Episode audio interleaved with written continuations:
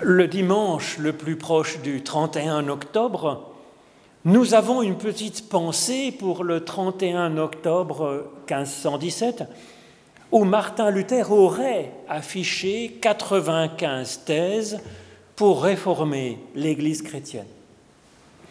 Cette commémoration n'a pas pour but de se rappeler la pensée de Luther euh, ou, ou de Calvin en particulier, mais cette commémoration est comme un rendez-vous marqué dans notre agenda avec cette mention Pensez à nous réformer un peu. Alors oui, il y a déjà bien des bonnes choses dans notre théologie, dans notre façon de vivre et d'espérer. Mais il y a une légère marge de progression. C'est ce que veut nous dire cette fête de la Réformation, en fait. Alors je vous propose de nous pencher ensemble sur ce verset du livre d'Abacuc, Le juste vivra par la foi. Cette phrase est si importante pour l'apôtre Paul, d'abord, puis pour Martin Luther, ensuite. Pour l'un comme pour l'autre, ce verset d'Abacuc a tout changé. Alors je vais d'abord vous lire dans la lettre de Paul aux Romains, au chapitre 1er, les versets 15 à 17.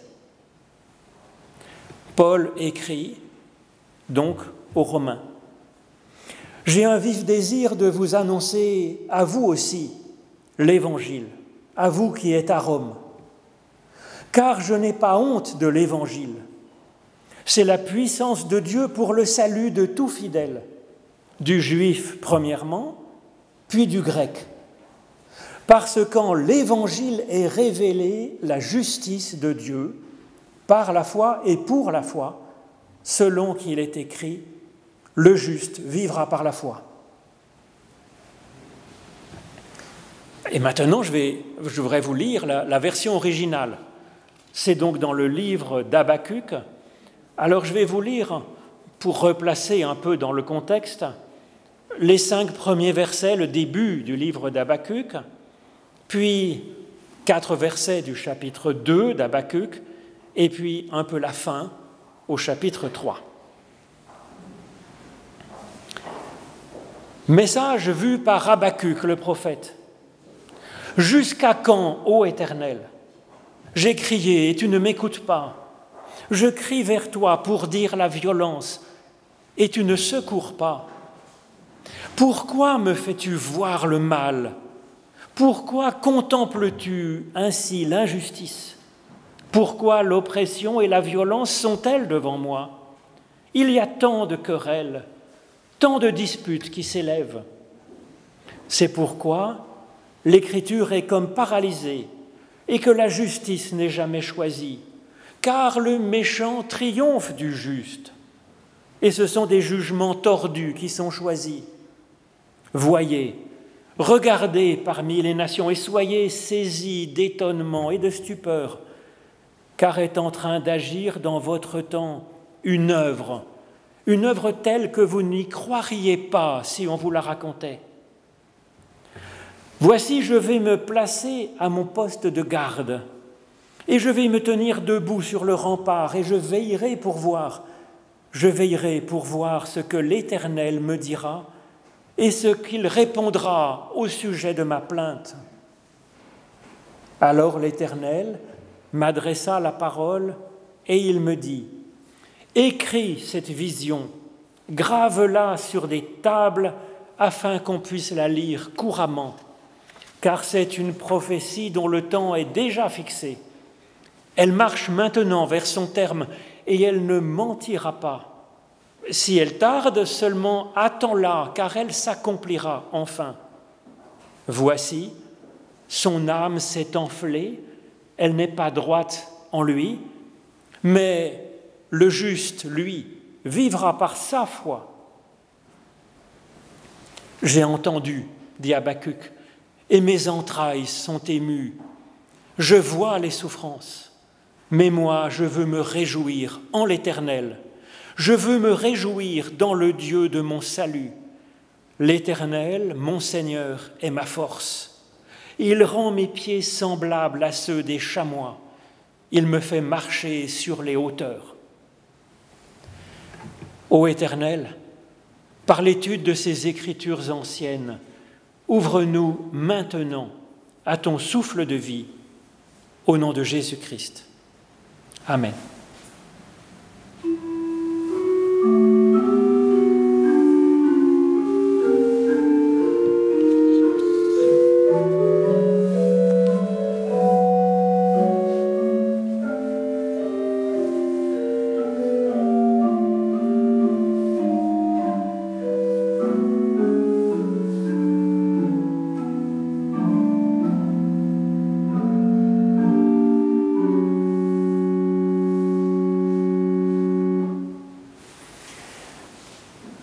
l'ouverture de sa lettre aux Romains, Paul cherche à se concentrer sur l'essentiel.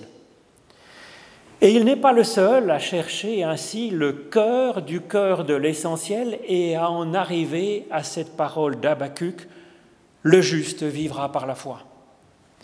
À peu près à la même époque, dans le Talmud, donc du judaïsme, le Talmud nous rapporte une longue discussion concentrant étape après étape les 613 commandements traditionnels de la loi juive, jusqu'à en arriver à seulement trois commandements avec le prophète Michée.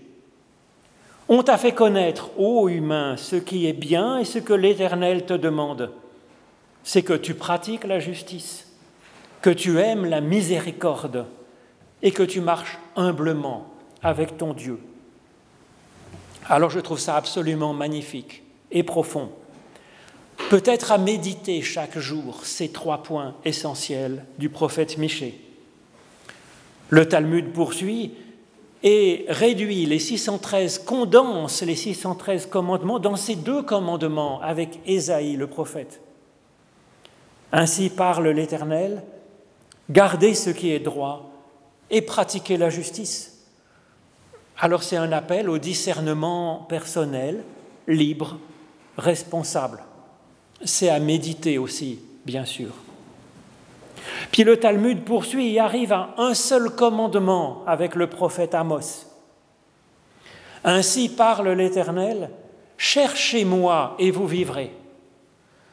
Nous entrons là au cœur d'une foi vivante, d'une réflexion libre et toute euh, délivrée de tout dogmatisme, de tout moralisme. Une invitation à la prière et à la recherche personnelle sincère, où finalement l'agnostique, qui ne connaît pas Dieu, comme le plus vibrant des fidèles, sont appelés à chercher la source de la vie pas à pas. Le fait même de chercher étant la chose la plus essentielle étant une dynamique de vie, étant divine. Cette discussion du Talmud aboutit finalement à cet unique commandement trouvé enfin dans le prophète Habakkuk. Le juste vivra par sa foi. Cela fait trois mots seulement en hébreu. Trois mots qui nous parlent de Dieu comme juste, comme fidèle, comme bon, comme vivant. Trois mots qui nous parlent de nous, de notre vie, de notre foi, une foi à vivre telle qu'elle est aujourd'hui, avoir ainsi sa propre foi et vivre par sa foi en sincérité, en cherchant à vivre en cohérence avec ce qui nous anime. Oser cette sincérité et cette liberté. Oser ce geste de rechercher le cœur du cœur de ce qui nous anime. Je crois que c'est un geste fondamental, un geste que nous pouvons faire nous-mêmes avec notre personnalité, selon notre sensibilité spirituelle, théologique, philosophique. Cette démarche est l'esprit même d'une réforme permanente, d'une conversion continue, pas à pas, vers Dieu, avec Dieu. C'est donc ces quelques versets proposés par le Talmud, ce verset retenu par l'apôtre Paul, est choisi parmi les 23 145 versets de la Bible hébraïque. Et ce choix même, cette recherche même, rend la personne humaine adulte dans sa foi. Alors le juste vivra par la foi, c'est une théologie d'abord. Cela affirme que Dieu est juste, qu'il est fidèle et qu'il est vivant. Il ne peut donc certainement pas abandonner un seul de ses enfants, jamais, car il est fidèle. Dieu ne peut jamais être source de mort en aucune façon. Il ne peut rester inerte, les bras croisés, car il est vivant. Et il agit donc pour soigner, pour faire grandir la vie, pour ressusciter. Et même s'il n'y avait quelque part que du bien, Dieu agirait encore pour augmenter ce bien. Alors cette théologie d'Abacuc, elle a un parfum d'évangile. Dieu est juste. Dieu est juste, dit comme ça, ça semble une banalité. Et pourtant, dans un certain sens, c'est une révolution quand on place cela au cœur de sa vie. Quand la Bible veut nous parler du problème fondamental de l'humain, sous forme de récit bien sûr, car c'est ainsi que parle la Bible, elle met en récit Adam et Ève et la tentation qui leur souffle. Dieu vous a interdit de manger de cet arbre, mais parce qu'il sait que le jour où vous en mangerez, vous serez comme Dieu. C'est-à-dire que le péché fondamental, selon ce début de la Genèse, c'est de penser que Dieu ne serait finalement pas si juste que cela, et que notre désir de l'instant serait, lui, juste. Alors ça paraît grossier quand c'est raconté comme cela, ça l'est grossier. Et pourtant, cette tentation est la nôtre, évidemment. C'est pourquoi ce récit est si utile et cette théologie affirmant que Dieu est juste est si utile. Alors nous appelons ça la sincérité, la spontanéité, nous appelons ça se faire plaisir ou vivre en harmonie avec soi-même, alors bien sûr qu'il est juste de nous écouter aussi. Mais est-ce bon d'idolâtrer ainsi cette part de nous-mêmes? Nous savons ou nous sentons que ce qui est juste dépasse, est plus élevé que notre désir de l'instant, que notre être est le membre d'un corps plus vaste, et que la vie vient plus loin de nous et qu'elle nous dépasse. Habacuc nous propose Dieu comme définition même du juste. Dieu en tant que totalement, absolument vivant et donc source de vie, jamais de mort. Dieu entrant, entrant dans, dans une démarche vers le monde et vers nous, en étant absolument fidèle et donc source lui-même de foi, n'abandonnant jamais personne. Alors cette définition de Dieu comme juste, comme fidèle et comme vivant, ça pose évidemment plein de questions. Si le juste c'est Dieu, transcendant, créateur, fidèle, vivant, alors notre monde comprend une profonde part d'injustice. Habacuc le reconnaît dans une belle démarche, il met Dieu en question au lieu de rejeter d'emblée toute notion de Dieu, parce qu'il y a du mal dans le monde, rejeter Dieu comme un enfant jetterait par terre un puzzle parce qu'il n'arrive pas à l'assembler. Habacuc interroge Dieu, lui donnant une chance de répondre. Et du même coup, Habacuc s'interroge sur sa propre théologie, sa propre conception de ce qui est juste se laissant à lui-même une chance d'évoluer, de comprendre. Pourquoi tant de mal, tant d'injustice, d'oppression, de violence Pourquoi tant de disputes entre nous? Et toi, Dieu, si tu es Dieu, si tu es juste, transcendant, aimant, fidèle et vrai, pourquoi me fais-tu voir tout ce mal, cette souffrance dit Habacuc Pourquoi est-ce que tu laisses le méchant si souvent triompher du juste? Alors Dieu va répondre, et Habakkuk va évoluer dans sa théologie. Dieu est juste au sens où il est en train d'agir pour plus de justice, de vie et de fidélité. La justice, c'est une action qui est en train de se déployer, qui demande du temps, qui est comme vivante, comme en marche. Il y a là une évolution importante dans la notion de la justice. L'intégriste n'appelle juste que ce qui est 100% juste, tout de suite. L'intégriste est le chevalier blanc et noir, pourchassant tout ce qui a la moindre petite tâche, refusant, critiquant, tuant ce qui n'est pas impeccable, niant toute évolution, toute espérance de progrès possible. Habacuc sent que la justice de Dieu consiste au contraire à espérer rendre juste ce qui ne le serait pas encore. C'est une notion de la justice comme vivante et fidèle, n'abandonnant jamais. Alors bien sûr, le juste vivra par la foi, c'est une théologie qui est à méditer, à prier, et puis aussi à vivre par nos actes.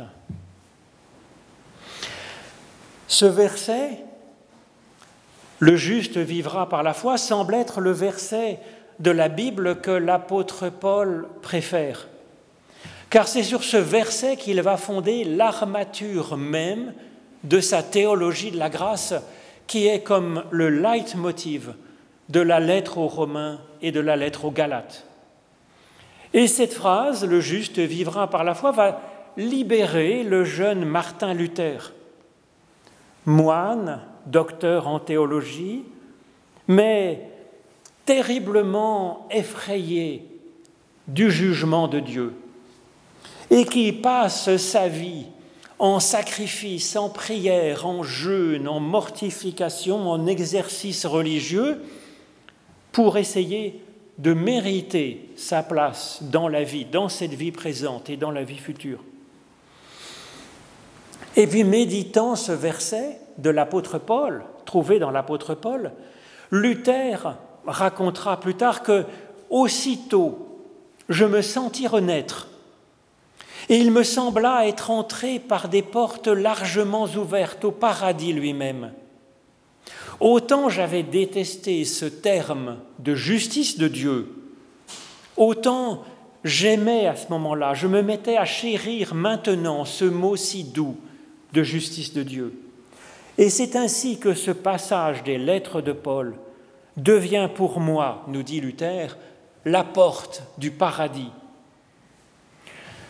Cet extrait que vous trouverez dans les petites feuilles que je vous ai mis pour la sortie, c'est ce qu'on appelle l'expérience de la tour de Martin Luther, avec comme point essentiel une nouvelle compréhension de la justice de Dieu. Luther héritait sur ce point-là d'une compréhension de la justice qui était développée en particulier au Moyen Âge avec le droit féodal. C'est ce que l'on voit par exemple dans Pierre Abélard, la justice de Dieu, comme la justice féodale, consistait à récompenser le juste et à punir le coupable. Et même si Anselme de Canterbury, à la même époque, avait inventé la théorie de l'expiation où le Christ aurait été puni à notre place, puni pour nos fautes à notre place, quand même c'est bien l'idée d'un Dieu punisseur qui reste derrière cela et celle d'une vengeance toujours nécessaire après la faute, d'une vengeance. Et cela a des effets particulièrement nocifs spirituellement, existentiellement et moralement. Alors Luther se rend compte qu'en réalité, il projetait sa propre culture, sa propre notion de la justice alors que la Bible ne disait pas vraiment cela.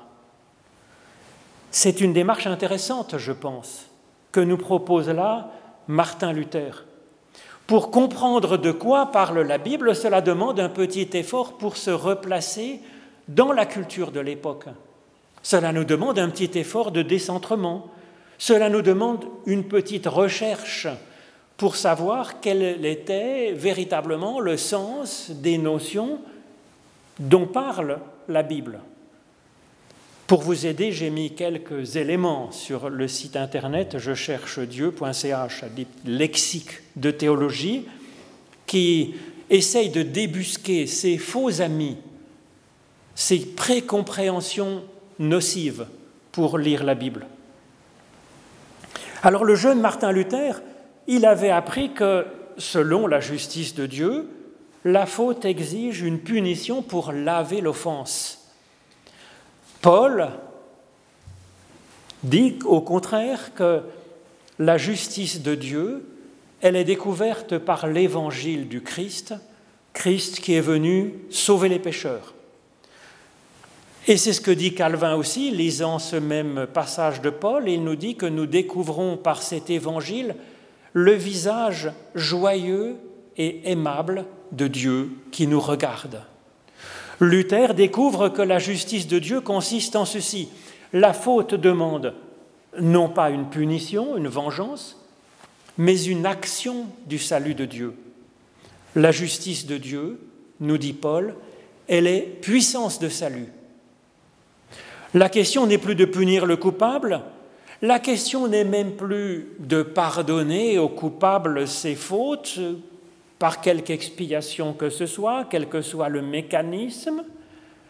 La question est d'aider cette personne à progresser, à devenir meilleure, pour la simple et bonne raison que Dieu est source de vie et qu'il est fidèle. Voilà la justice de Dieu. En fait, ce que redécouvre Luther en lisant ainsi Paul, c'est la notion hébraïque de justice, la tzedaka, en hébreu, que l'on trouve dans bien des textes de la Bible hébraïque où le terme de justice de Dieu est quasiment synonyme de grâce de Dieu, de salut de Dieu, de miséricorde de Dieu. C'est au point que dans la traduction de la Bible en grec, faite vers moins 300 avant Jésus-Christ, la Bible des Septante, le, même mot grec qui se traduit par justice, diatheke, elle, elle, traduit aussi, et ce mot est utilisé aussi pour traduire amour, fidélité, grâce, salut de Dieu. La justice de Dieu n'est donc pas un événement à craindre, c'est une qualité de Dieu, celle de développer ce qui est juste et bon, précisément là où il y en a besoin. La justice de Dieu ne nous juge pas découvre Luther, elle nous justifie, elle nous rend justes. Elle travaille sans cesse à nous rendre un petit peu plus justes nous-mêmes. C'est ainsi que Luther voit dans cette phrase de Paul la porte du paradis et dans cette notion de justice de Dieu une espérance invincible. Seulement allez-vous me dire, Selon Paul, l'Évangile révèle que la justice de Dieu est la puissance de Dieu pour le salut de celui qui est juste, de celui qui est fidèle. Alors j'allais dire tant mieux pour le fidèle, tant mieux pour celui qui a la foi, qui est croyant, mais les autres. Est-ce que nous ne retrouvons pas là une sorte de sélection des justes, des bien croyants, et puis une élimination de ceux qui ne sont pas croyants ou qui sont injustes? N'y a-t-il pas là encore un sujet de crainte, comme dans cette dure parenthèse de la justice féodale? C'est là que la notion de foi mérite aussi que nous nous penchions dessus pour débroussailler la question. La foi, le terme même de foi, n'est pas une notion seulement religieuse, de croire plus ou moins en Dieu, de croire plus ou moins telle ou telle doctrine. La foi, c'est pas simplement faire place à l'action de Dieu en nous, même si c'est bien, évidemment. La preuve, c'est qu'on dit que Dieu a la foi.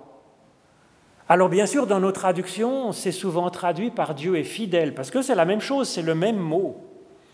Mais la foi, c'est donc une qualité d'être, c'est une façon d'être, loyale et sincère, respectueuse et attentive de l'autre, et donc aussi, en ce qui nous concerne, respectueuse et attentive, loyale et sincère à Dieu, bien sûr.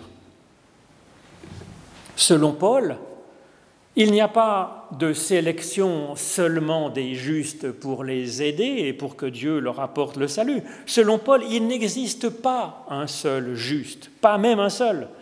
Et donc, au sens propre, Dieu seul est juste à 100%, au sens de l'intégriste. Dieu seul est fidèle. Dieu seul est fiable, évidemment. Et donc, au sens propre, si l'on voulait être là dans le 100%, ce verset, le juste vivra par la foi, ne peut s'appliquer qu'à Dieu seul, lui. Ce Dieu qui, oui, lui vit par la foi, vit dans la fidélité, par la fidélité, avec cette justice, cette vie. Nous, à la, naissance, nous sommes bien sûr innocents. On ne pourrait pas nous mettre sur le dos le péché de je ne sais pas quel parent ou arrière-arrière-grand-parent ou aïeul. Nous sommes innocents à la naissance seulement nous ne sommes encore ni justes ni fidèles, nous n'en avons pas encore les moyens. Dieu commence donc à travailler en nous alors que nous ne sommes encore ni justes ni fidèles. Il travaille en nous par sa justice, justice qui crée le juste en nous, justice qui crée en nous une possibilité d'être fidèles, pourquoi? Eh bien parce que Dieu, lui, est fidèle, même unilatéralement, et qu'il nous donne, tel est son projet, d'être un peu à son image. Alors peut naître en nous comme un embryon de foi et de justice, en tout cas nous donnant la possibilité de commencer à aimer un peu. C'est ainsi que l'on peut dire que la foi est un don de Dieu. C'est ce que nous dit effectivement les évangiles, les lettres de Paul, même si c'est un peu plus compliqué que cela, bien sûr. Je pense que c'est à cause de cela que Paul ne recopie pas exactement la phrase d'Abacuc. Habacuc disait Le juste vivra par sa propre foi. Mais Paul, il ne met pas non plus la variante de ce verset dans les Septante qui dit que le juste vivra grâce à la foi de Dieu, à la fidélité de Dieu. Paul met juste, mais simplement, le juste vivra par la foi, la foi tout court, avec l'ambiguïté qui c'est cette foi dont il parle, c'est notre foi à nous, si petite, ou la foi de Dieu, immense et triomphante. Alors au début, bien sûr, c'est par la seule foi de Dieu que nous allons vivre, grandir dans la vie et dans la justice et dans la foi. C'est ce qui va nous permettre d'avoir ensuite un petit peu la foi, foi que nous pourrons éventuellement choisir de vivre en étant fidèles, en étant un petit peu plus fidèles. Et ainsi, au fur et à mesure que notre foi grandit, c'est l'équipe de la foi de Dieu et de notre foi nous qui seront à l'œuvre pour travailler en nous et aussi pour agir à travers nos paroles et nos actes, à travers notre vie autour de nous et être nous aussi un petit peu source de justice autour de nous. De justice au sens de faire grandir ce qui est juste, pas au sens d'être des chevaliers noirs et blancs. Et donc avec ça, nous avons un formidable potentiel pour vivre et pour faire vivre, en mettant vraiment la foi et la justice au cœur de notre façon de vivre et d'espérer. Ô Éternel, nous dit le psaume 27, mon cœur dit de ta part, cherchez mon visage. Oui, c'est ton visage que nous cherchons, ô Éternel notre Dieu, dans la confiance. Amen. Mm-hmm.